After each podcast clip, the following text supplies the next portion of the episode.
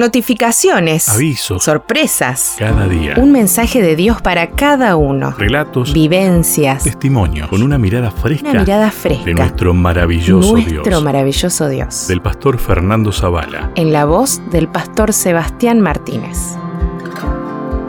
Dios perdonador.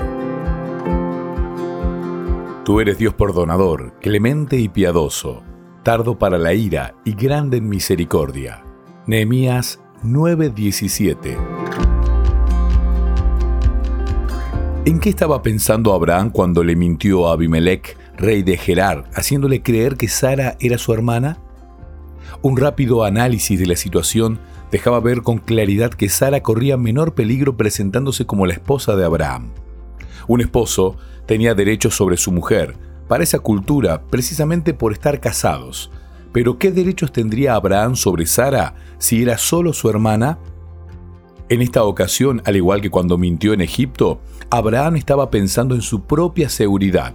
En esa oportunidad, le propuso a Sara que se presentara como su hermana, debido a que los egipcios, al ver su hermosura, lo matarían a él mientras que a ella le preservarían la vida. ¿Cuál fue el resultado de su plan? Sencillamente, no funcionó. Dice el relato bíblico que Faraón hizo llevar a Sara a su casa, obviamente para convertirla en una de sus esposas, lo cual no ocurrió gracias a la oportuna y milagrosa intervención de Dios. Hay varias lecciones para nosotros en esta parte oscura de la vida de Abraham. La primera es que ninguno de nosotros está exento de errores. Aún los gigantes de la fe tuvieron sus caídas, unas estrepitosas como la de David, otras inexplicables como estas del patriarca Abraham. Una segunda lección es que después de sus caídas, estos héroes de la fe no permanecieron en el suelo. De David dice la palabra que llegó a ser un varón conforme al corazón de Dios. Hechos 13:22. A Abraham, por su parte, Dios lo llama mi amigo. De alguna manera sus fracasos los ayudaron a depender cada vez más del Padre Celestial.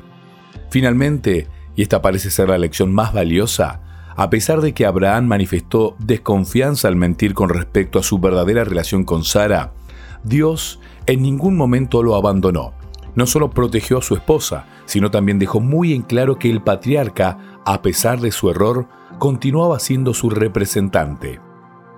Si, al igual que yo, has dado pasos equivocados, recuerda que nuestro Dios es perdonador, clemente y piadoso, tardo para la ira y grande en misericordia. No importa cuán bajo hayas caído, Él nunca te abandonará. Gracias Padre Celestial, porque a pesar de mis continuos errores y pecados, me recibes cada vez que acudo a ti en busca de perdón. Gracias además por tu promesa de que siempre estarás conmigo hasta el fin del mundo.